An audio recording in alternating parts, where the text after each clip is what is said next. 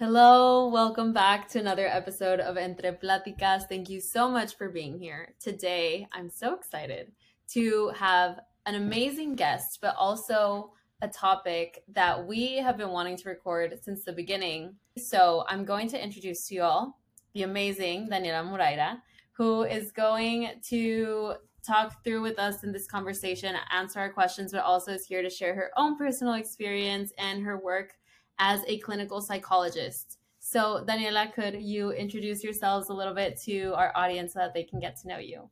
And thank you for being here. No, thank you for having me today. Um, I'm 24 years old. Uh, I'm studying clinical psychology. I'm doing my master's degree on psychoanalytical therapy. So I do private consultations and I see patients um, most of the day. Uh, I also study sexology, so I have uh, a little bit of of known knowings about it, and of course, I see couple, uh, teenagers, and adults. That's what I do mostly. It is very um, intriguing to me when you say couples therapy because I've I go to therapy, but I don't go to couples therapy. And I feel like there are a lot of things that you could resolve in couples therapy. And like it's more shamed than like be going to normal therapy, going to like couples therapy. But in a way, first of all, I wanted to ask you because I feel like we see breakups as like I'm in a relationship, like in a love relationship. Well, love, it could be with whatever. No, not only like love based, but like boyfriend, girlfriend, girlfriend, girlfriend, boyfriend, boyfriend. Romantically Roma- based. Exactly. Romantically based. Um, and we see those at, as breakups. But I I feel like like the term breakup could be for any relationship, like friendships and like even when you lose somebody and like they pass away, that's a breakup. But you just or it fe- it feels like that. So, can you talk a little bit more about like the sensations or the typical things that people experience when they go through a breakup? Sure. Uh, first of all, the thing is that you're saying is really important because breaking up is having an emotional loss. You have the person, you can see them again, by any circumstances, but you know they're not emotional available for you anymore. So that's the hard part uh, because there is a process that is grieving. You have to let go someone that was an emotional support. That is the main reason why it hurts and it really physically and emotionally it does hurt. Uh, you have like this object that gives you object talking about a person uh, that is giving you this sense of pleasure of happiness or fulfillment. So that is the thing that you miss when you break up with someone. It can happen with a friend but it's the hardest thing to work on because the person is there it's not when someone pass away and you have this process and it can be even faster because if you're continuously looking at that person and seeing them your mind is not connected with the idea that that person left. I've never heard about that term and it does make a lot of sense. Like your mind is not connected to the idea that that person left. Because let me tell you I was at a restaurant this past week and I was talking to a friend and she told she was talking about how she when you go to a club when you live in like a very small place or like a very tight society you see your ex at the club. They're like in the next table or either you're with your boyfriend or girlfriend and you see their exes at the club. Like you're frequently seeing them and now with social media, they're there, you know. they know? always pop up. Yeah, they always pop up. So how can people go and like live with them or like coexist with them and see them and be able to like grieve them or like how do you say superarlos um get, Like, over, over them. them. yeah like ha- what can people do to like frequent them if they have to but to at the same time like honor getting over them First of all, it's a process. It's a process that you have to, there are like steps. um, you have to, first of all, see yourself without that person.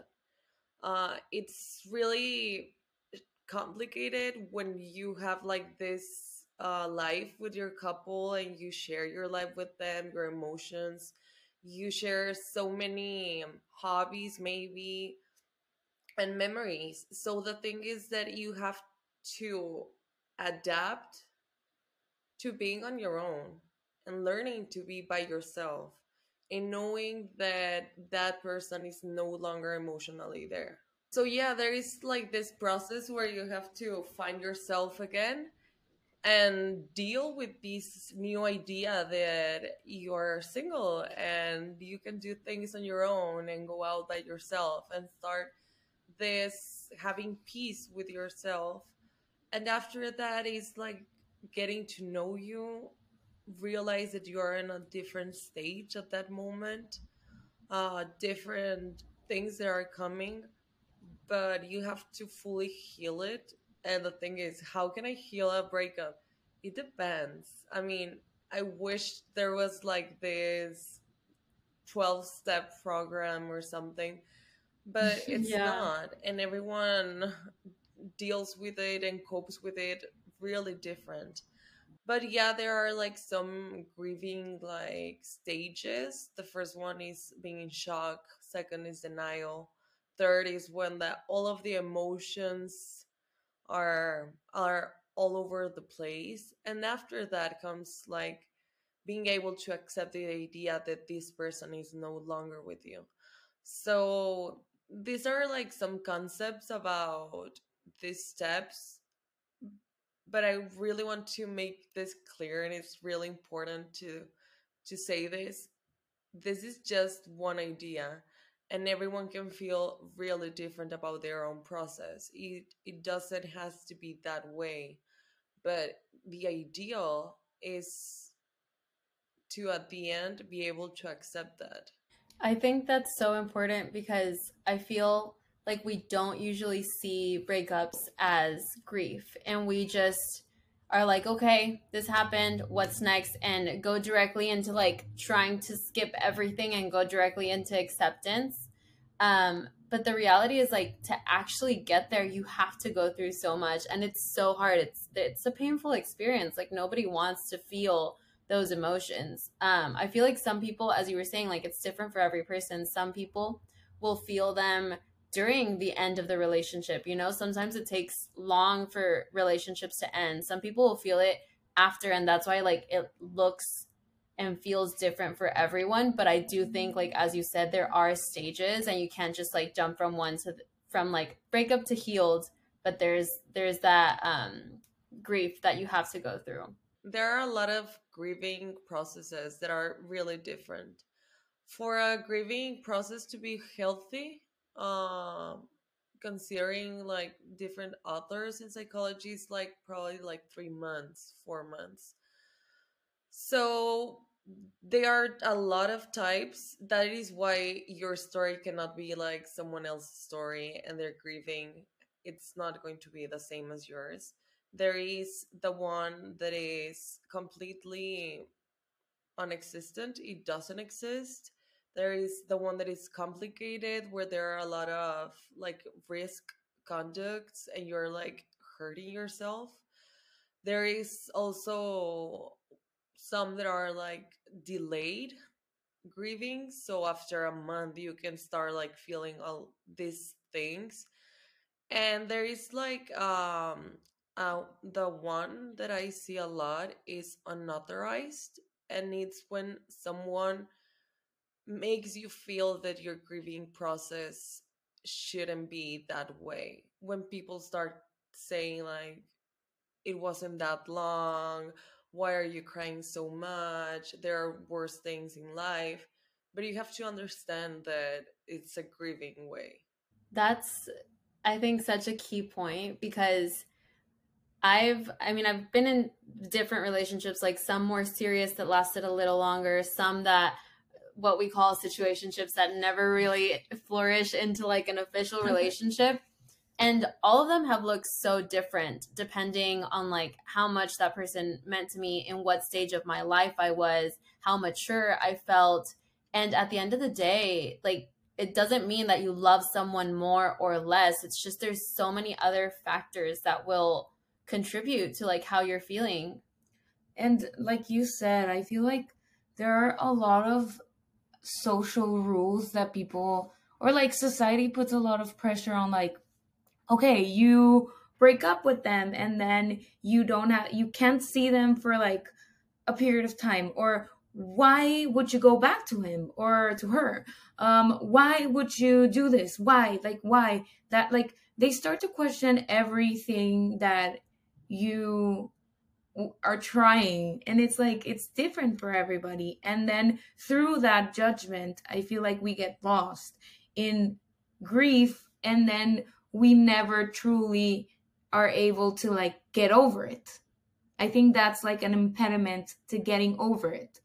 Trying different like not honoring what you feel and what your instinct is, instinct is telling you to do so you can get over this person or over this friendship or over this situation whatever it is um yeah so i think going into a little bit more about like the you said the different types of like um grief that stages people grief. Uh, stages of grief that people have gone through um but like what are the what are the most common stereotypes that walk into your sessions uh, when you're dealing with people who have gone through a grieving period? Like, what is real and what is not? Okay, yeah, I love this question. Uh, something that it's really important to recognize. Uh, we're social. We see everything on social media, on movies, and we are based uh, in some of this in these concepts that we see. For example breaking up and watching sad movies and eating ice cream all day long crying. That is this stereotype of how you should feel. Or you shouldn't date you should not date someone if you just broke up. And it's this idea like why i'm single i can do it you should respect your process and your partner. And I see a lot of guilt in trying to move on with your life and going out with different people. And people do think and they believe that they should punish themselves like without going on dates anymore, um, not going out, only trying to make your self feel even worse. So is this stereotype like you should be crying all day and or the opposite is that you have to go to the gym every day and work out and be your best version? And what if my process is not either? Like not going to work out or crying. Am i wrong? No i'm just living something my own way I love how you say like either when you just broke up and you go out with somebody because I think like once you break up, like if if you don't want to, don't go out. But like once you break up, you are no longer committed in that relationship. Like the commitment is gone. The exclusivity is gone. Like those things are gone. So you can do what you need. Because i do believe like for a relationship to work you do have to think of another person. You do have to take into consideration how uh, um another person because it's a relationship. It has to be reciprocal. But um once it's it's broken once that like I don't know if I should say this because it's not a contract, but it's like once this agreement, because it's like an agreement, is not longer no longer alive or in session or whatever. I don't know how to say it. Like you can do whatever you want, whatever you need to like keep growing as a person and go move on with your life. Yeah.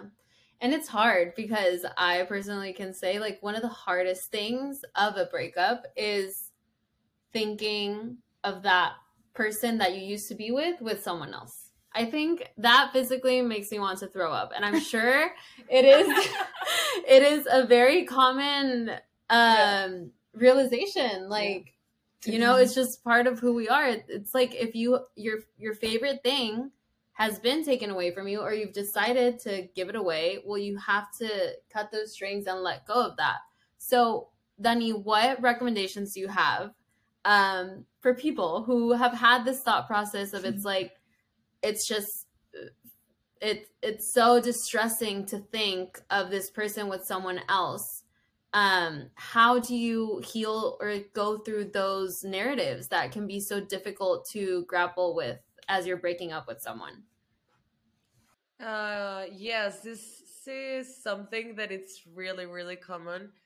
But underneath this idea of you seeing them with someone else or them moving on is this part that you feel like failure like like why what did i do wrong? And people do question you like what did you do? Why did you break up? And you feel like this sense of failure like that could be me.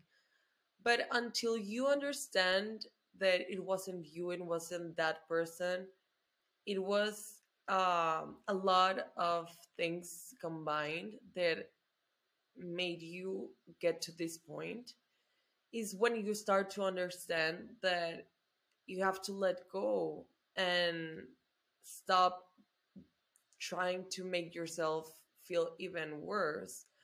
It's like me being um if I want to stay home like for a month and cry every day, of course, I'm not giving myself the opportunity to go out and meet more people. But that's my process. And what if my ex boyfriend had this different process? And his process is to go out and hang out and it hurts, but you have to understand that that's his process, this is your process, and you'll get to that point um, someday. And I want to ask you now that you mentioned like giving the example of a girl and a guy, is there like uh do you see in, in patients in general like a difference in between how girls go through a breakup and guys go through a breakup like what can you tell us about a little bit about like is it is it silly of me to think that generally guys move on quickly or like because i've seen it with friends and like and i've seen it in like so society and guys what i've experienced is like my guy friends are way faster in going out and like going clubbing and whatever. And girls typically are more like reserved once they break up. But then it, there's a switch and like girls start going out and the guys like uh i want I, her back. Uh-huh, uh-huh. Exactly. And i just i'm very curious to see if like is there is this like something like what is this true? Like is that is there data out there that can tell if guys move on or from your experience as a clinical psychologist you know what i mean. What can you tell us about yes. that? Uh, well it, it depends. Um, i always say it depends because it's not a rule but yes it's more common uh, not not wrong either right? Just more common that guys have like a delayed grieving process so at first they look great, they're doing their thing. The next day they're going out, and after two months, they start feeling this grieving process. And it's different. The girls are like first this grieving process immediately, and after they heal and they start doing their their life. But yes, it's it's really common. It's mostly because after this like time that it's delayed and the girl is doing their their life or uh they're moving on guys are like texting back after two months of ending their relationship but it's common Oh yeah. And Danny, t- I feel like um, we were talking about this a little before we recorded the episode, but how there are also very different types of breakups. Like I've personally experienced some very healthy breakups that I feel like sometimes hurt even more because it was not people who um, were no longer compatible or didn't love each other. You know, it was because of outside circumstances that affected. Also, I feel like when one person breaks up with the other and the other person was kind of blindsided, there can be a lot of these feelings of like, um, what we were talking about before, like guilt or what did I do wrong or Mhm. I wasn't enough for you. Yeah. And so, what do you recommend for people who go through these types of breakups who can be feeling all of these like very negative emotions and not have closure from what really went down um, to find closure and to find value within themselves and know that it wasn't them you know i feel like that's the biggest thing it's like i'm the problem and how can we like Yeah. switch that narrative and yeah Uh, first of all, it's to change like that mindset that they have. You have to be uh really, really honest to to yourself, in the sense that you have to realize what you did in the relationship. Was it good? Was it bad? What were were the things that you could have done better? What are the things that you did? so you have to have this understanding on what was your part on this and embracing it. Like i had this wonderful moment or i really regret this. I was a really bad girlfriend. So you have to be really honest to yourself if you want to have like that this peace and understand like well he cheated on me for example. That's that has nothing to do with me so being this honest and clear about what are your feelings and what you have like after this breakup it's really important. And I think it's very common what you said about closure because there are times when people leave or if you had a boyfriend and or a girlfriend and you they they broke up with you and they don't want to see you and they don't want to talk with, you and you're like please text me back like i need closure. I need this closure. Like i need to talk to you. And i've seen this um in myself when I've like broken up real situationships, relationships, whatever, um, or like friendships, or like a relationship with someone, and then I I've correct me if I'm wrong, but I'm like I can't I can't stay waiting for them to give me these answers because they may never give them. Like they may never come back and explain why they left. So I need to look for all of those answers within myself or just make peace that I will never have them. And I don't know if that's something like you see in a lot of situations when people come in with these grief. Um, like water, like you said, being very honest. Are there any tangible things that people can do, like to calm themselves down? Either like um I don't know, going, have you seen like patients getting invested in a new hobby or like stuff like that that can like, I don't want to say distract, but like channel that energy through something else? Yes, it's really important to. I mean, you have to see, like, if, for example, in this case, if it's someone that lasted a lot uh, with their ex, it's hard. It's going to be harder the process because they don't longer recognize themselves as an individual. So when you're in a relationship, there are a lot of things that you start sharing with that person and some things that you learn from them and you start to to adopt and use them and do them because you're in a relationship and it's really common. It, there's nothing wrong with it. But you have to find yourself at that point before you begin a relationship who you were who you are what do you want in the future? Having these ideas and this mindset that you have to find yourself in order to move on. And the thing here that we are talking about closure closure is yours. Uh so you have to look at where you can. The other person is not going to give you the closure that you want probably. So you cannot expect closure from anyone and it's r- really hard to understand that but the closure is for you for you to feel better. So you have to look for it try it and i always say what gives you like peace and make feels correct to you. That is what's going to be right for you at that moment. That's so important. I think that the breakups that have hurt the most in my life are the ones where I didn't find that closure for myself and tried to keep hanging on to the closure from the other person.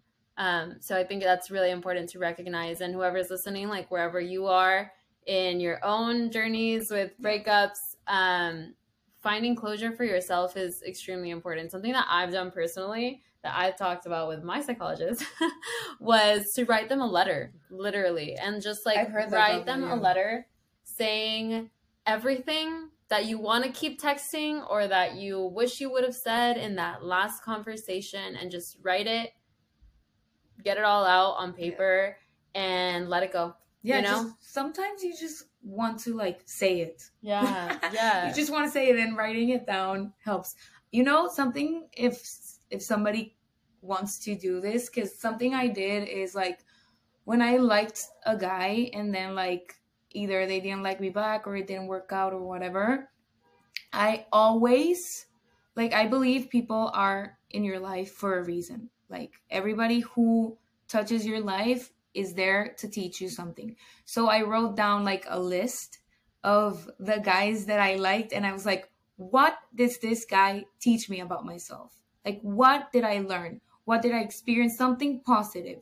And it helped me see like, okay, I I was sad, I went through this, but at the end I got this and this is a very essential part of my growth and like I'm grateful for that and I feel like for me it was like letting it go because I've never had a serious relationship. So I've never had the chance to like, well, not the chance, or like, it's not like we broke up. Like, let's talk about it because we didn't. Like, I've never been in a serious relationship. So I don't have that, like, I didn't have that commitment to begin with. So it was just my feelings and I I need to take care of my feelings and how I view the situation. So that helped me if somebody wants to do that. And with friends as well. I relationships, like you said, we're social people, but they're complicated. And I feel like we complicate them even more sometimes. And it's just about you have to be at peace. Peace. Okay. I feel like it's very corny nowadays to say peace. Like, oh yeah. But it's true. Like, I deserve peace, peace of mind, peace of like in my life to feel like calm, to feel secure and that's what we're here for. And I'm excited for people to listen to this conversation. Yeah, Danny, do you have any like last thoughts or comments that you have for our listeners on just like breakups, advice, or your personal experience? Yes. Um, I have to say that breakups are going to happen. Uh, it's you're not the first person that it is going through. You're not the last one. It might hurt even more than last time you experience it, but every breakup is different. Every relationship is different, and there is no rules or there is no guide like this guide that you have to follow because society is telling you to. If you break up and you want to download bumble tomorrow it's okay. That is your process and you people should respect what you want to do it's not being bad or being mean to the other person. You have to understand your coping skills and why are you doing them and understand them. And if you want to stay two months in your bed crying and eating ice cream, that is perfect if it works for you. And at the end, you're going to be able to accept it, go for it go for it because at the end what you want is to be at peace to find yourself again to start working on you and start thinking about yourself as a single person.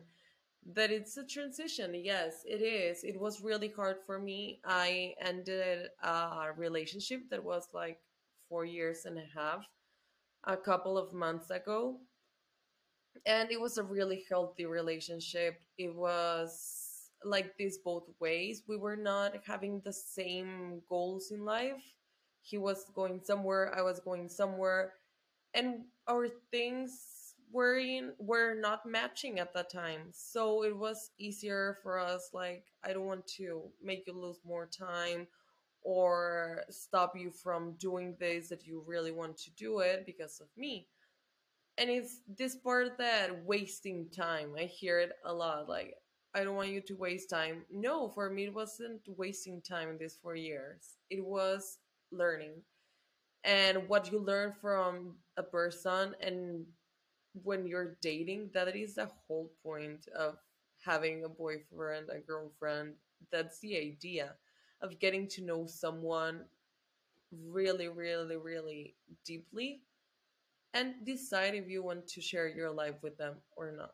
I love that. That's I, amazing advice. Yeah, no, I love what you say. Like relationships, like having a boyfriend or a girlfriend is learning things about each other to see if it's gonna work out for the long run. Like you're not married yet. You are not married yet. And it's okay if it doesn't work out, and it's great if it does. It's just to see if it works for you.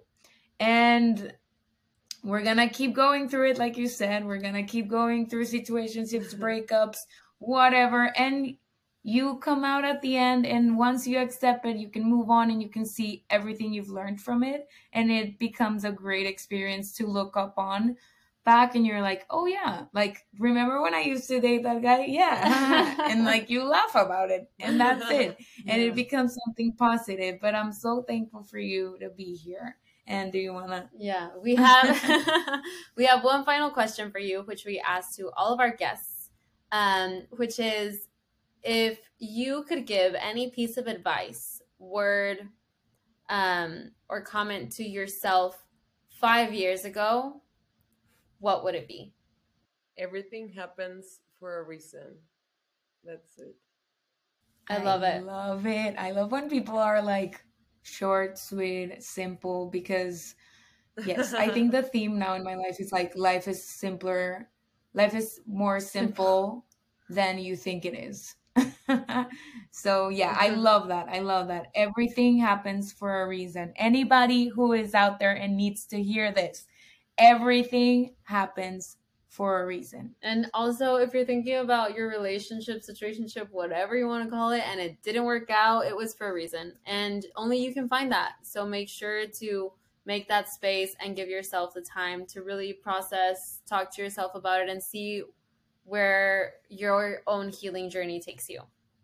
Yes. So Thank you, thank you, everyone who's listening. I hope this conversation helps you either if you're in a relationship or you have been in a relationship, because it's not only with romantic relationships, it happens with friends, it happens with family sometimes. It even happens when you lose somebody and they're no longer here with us. So take the time you need to accept it, to live in this new reality and keep growing, because that's what we're everybody's here for. And what if you are accept if you accept the idea that you're here growing you can grow into everything that is meant to happen to you. So thank you thank you everyone for being here. Thank you danny for sharing your space and coming and talking to us and giving us insight in relationships and grief and everything happens for a reason. So thank you, and I hope you come back, everyone, next week to listen to a new episode. Thank you. Thank you. Thank you for having me.